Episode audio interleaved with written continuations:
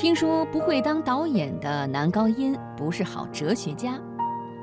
多面的杨东升有着哪些不为人知的故事呢？他觉得怎样才能够创作出让人满意的春晚呢？今天我们就带领大家近距离的去了解一下这位多面的2017年春晚总导演杨东升。提到春晚，对于多次担纲国内外重大庆典晚会总导演的杨东升来说，并不陌生。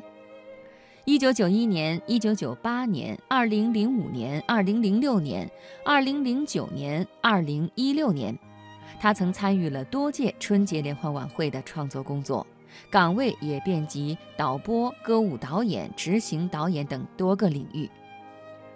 不过，领衔总导演对他来说还是第一次。他开玩笑地自称是春晚新人，要活到老学到老。他说。我就喜欢这些电视，文艺创作领域好多东西都靠自学，有兴趣就有悟性，能把对生活真实的感悟艺术化的表达。相熟的人都喜欢叫杨东升大男孩儿，资历和年纪都已资深的他，却始终保持一颗爱探索、爱钻研的好奇心。平时呢，他的一大堆爱好就是环游世界、观摩演出。看到了最新的科技应用或者是潮流设备，总是要第一时间搞清原理和应用空间，再想方设法地融入到自己的电视节目创作中。有的时候，为了实现天马行空的创意想法，他甚至还要发明一些特种设备。他经常说的一句话是：“人无我有，人有我精，人精我绝。”或许正是这种永不满足的探索精神，驱动了他不断前行，寻求突破。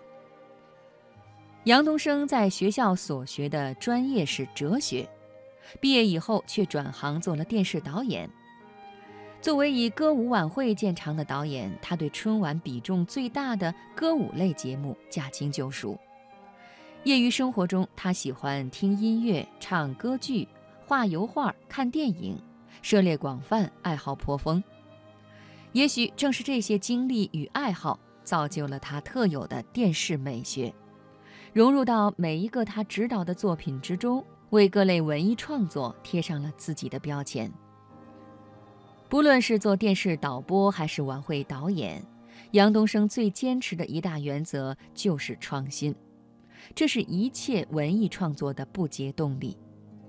他认为创新包含很多层次，从整体的创作架构到单个的节目，从样式到内容都要全方位创新。